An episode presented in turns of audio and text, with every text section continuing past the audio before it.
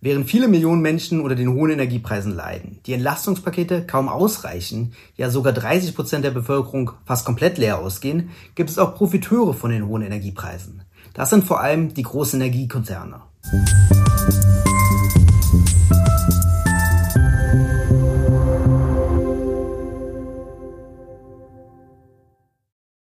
Und damit herzlich willkommen zu den Wirtschaftsfragen. Mein Name ist Lukas Scholle und heute drehen wir die Wirtschaftsfragen mal etwas um.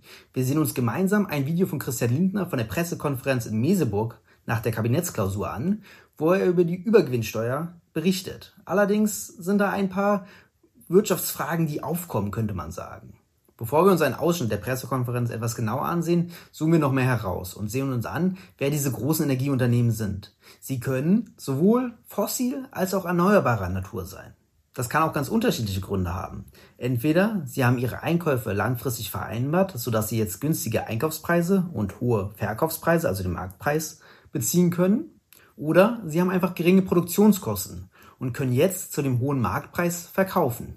Letzteres Beispiel ist auch das, was Christian Lindner gleich etwas näher erklären wird.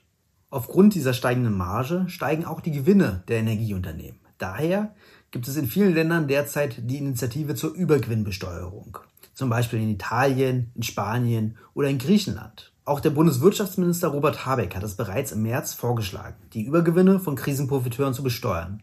Jetzt kürzlich, Anfang Mai, hat Ricarda Lang nochmal nachgelegt, weshalb Christian Lindner sich jetzt genötigt sieht, in der Pressekonferenz dazu zu sprechen. Sehen wir uns mal an, was Christian Lindner zu sagen hat. Die Bundesregierung hat ja ähm, im Zusammenhang mit den äh, Kraftstoffen äh, unlängst auch die Bedeutung der Markttransparenzstelle beim Bundeskartellamt hervorgehoben. Wir brauchen funktionierende äh, Märkte und wir müssen darauf achten, dass nicht einzelne Marktteilnehmer sich absprechen, um ähm, äh, zusätzliche Gewinne äh, zu erzielen. Ist eine wichtige Aufgabe des Kartellamts. Kurz um das mal festzuhalten, da hat Lindner natürlich recht, dass die Markttransparenzstelle gestärkt werden muss, aber die wird erst präventiv tätig. Mal gucken, was er weiter sagt. Der äh, Wirtschaftsminister hat zudem auf äh, Fragen äh, der Handelspolitik hingewiesen im Zusammenhang mit Zöllen und auch des Designs von Märkten im Zusammenhang jetzt mit den, den Price Caps.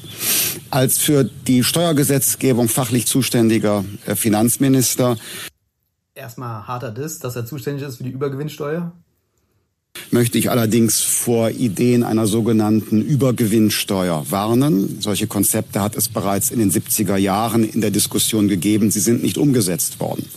Ja, gut. Erster Satz schon zur Übergewinnsteuer ist natürlich ein bisschen falsch. Also wir haben Übergewinnsteuerkonzepte schon im Ersten Weltkrieg, im Zweiten Weltkrieg gehabt. Die haben auch funktioniert. Und derzeit sehen wir zum Beispiel in Italien, die haben auch eine Übergewinnsteuer eingeführt bei Energieunternehmen sogar. Also genau dieser Fall, den auch jetzt Robert Habeck vorschlägt. Ähm, also das geht schon. Ähm, mal gucken, was er weiter sagt. Alleine deshalb, weil nicht klar identifiziert werden kann, was ein Übergewinn ist und welcher Effekt damit verbunden wäre. Man kann nicht äh, identifizieren, was Übergewinne sind, ist auch leider schwierig. Ähm, Italien macht es zum Beispiel so, dass sie die Vorjahresgewinne nehmen oder aus dem Vorperiodenzeitraum. Sie haben da den Oktober 2021 bis März 2022, also ein halbes Jahr gewählt und das im Vorjahresvergleich, also Oktober 2020 bis März 2021 und dann den Gewinn aus diesem halben Jahr mit dem Nachfolgegewinn plus 5 Millionen. Alles, was da drüber liegt, sind Übergewinne. Gar nicht so kompliziert äh, für die Definition von Übergewinnen. Andere Konzepte besagen zum Beispiel, dass man eine Rendite nimmt, 8, 9 Prozent und alles, was drüber liegt, sind Übergewinne. Diese Übergewinne werden dann in Italien mit 25 Prozent extra besteuert also die Gesamtgewinne werden sowieso mit der Unternehmenssteuer besteuert und alles, was dann einen Betrag X überschreitet, die werden dann nochmal zusätzlich besteuert. Ich mache es an einem plastischen Beispiel deutlich. Aufgrund steigender Strompreise könnten die Betreiber von Windkraftanlagen zusätzliche Gewinne erzielen. Diese zusätzlichen Gewinne sind natürlich ein Anreiz, weiter zu investieren, weil der hohe Preis und die wirtschaftliche Attraktivität etwa der Windenergie in Deutschland dadurch gestärkt wird. Das wäre aber ja in unserem politischen Interesse und von volkswirtschaftlichen Nutzen, wenn in Erneuerbare verstärkt investiert wird. Ähm, okay, erstes Beispiel von Lindner ist schon natürlich ein bisschen schwach, ähm, weil erstens investieren Unternehmen nicht aus Gewinnen, weil wie sollte dann auch eine Marktwirtschaft funktionieren? Wie sollten neue Wettbewerber auf einen Markt kommen, die ja gar keine Gewinne haben? Und dann, äh, wie sollte Wettbewerb überhaupt funktionieren, wenn alle aus Gewinnen finanzieren würden? Das sieht man auch bei vielen Großunternehmen, dass die riesige Liquiditätsbestände haben und gar nicht aus den Gewinnen äh, investieren, sondern die eher sparen oder Aktien zurückkaufen oder riesige Kontobestände haben oder diese Gewinne auch ausschütten. Also das ist schon erstmal kein Argument. Und außerdem auf die Übergewinnbesteuerung bezogen ist es auch etwas schwierig, weil die Übergewinnbesteuerung findet ja nur für einen temporären Zeitraum statt. Also zum Beispiel für ein Jahr. Und wenn ich jetzt investiere, habe ich ja die Aussicht auf Gewinne in der Zukunft, nicht nur innerhalb dieses kurzen einen Jahres. Das bedeutet, dass die, der Anreiz zur Nichtinvestition gar nicht gegeben ist, weil ja die Gewinne, die diese Investition erwirtschaftet, erst viel, viel später kommen. Also das ist eher schon jetzt hier eine Nebelkerze von Christian Lindner. Aber mal gucken, ich glaube, es kommt noch mehr. Oder zum Beispiel aufgrund von Lieferkettenengpässen ähm, aus dem asiatischen Raum ähm, nicht zugeliefert, steigen die Preise von Halbleiter.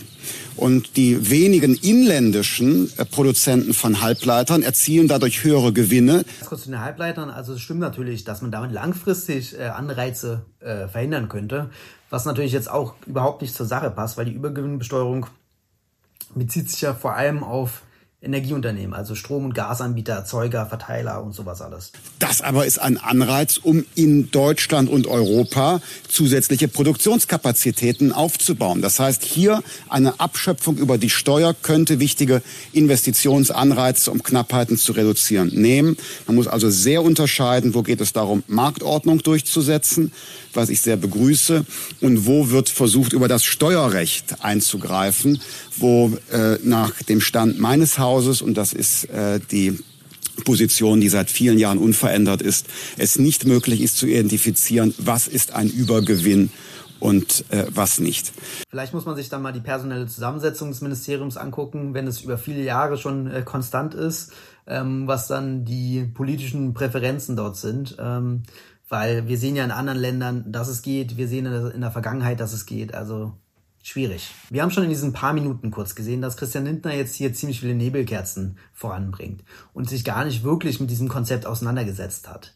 Weil wenn er mal mit seinen Kollegen auf EU-Ebene sprechen würde, die ja alle konservativer sind als er theoretisch, der Regierungschef Mario Draghi in Italien ist jetzt kein Linker und auch der Regierungschef von Griechenland ist kein Linker. Deswegen hier zu sagen, hey, das geht alles nicht und meine konservativen Kollegen, die machen da komische Sachen, sehr, sehr schwierig. Aus meiner Sicht wäre das auf jeden Fall gerechtfertigt, diese Übergewinnsteuer einzuführen, da es ja Unternehmen sind, die aus der Situation heraus profitieren und nicht durch die eigene Leistung. Sie profitieren an der Krise, die allen anderen hohe Preise aufbürdet.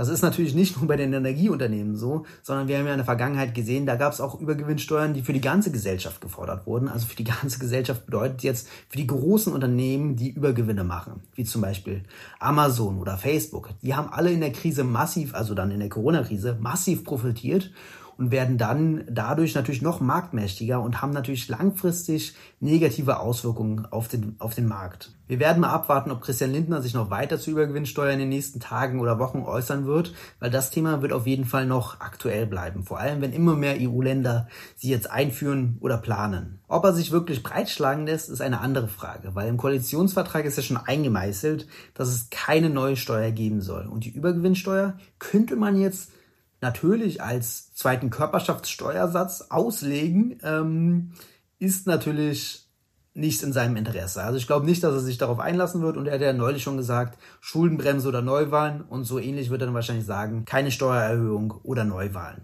Falls euch dieses neue Format der Wirtschaftsfragen gefallen hat, dann könnt ihr gerne auf YouTube den Kanal abonnieren, einen Kommentar schreiben und das Video liken. Das würde mich sehr freuen und kostet nur ein paar wenige Sekunden. Bis zum nächsten Mal bei den Wirtschaftsfragen.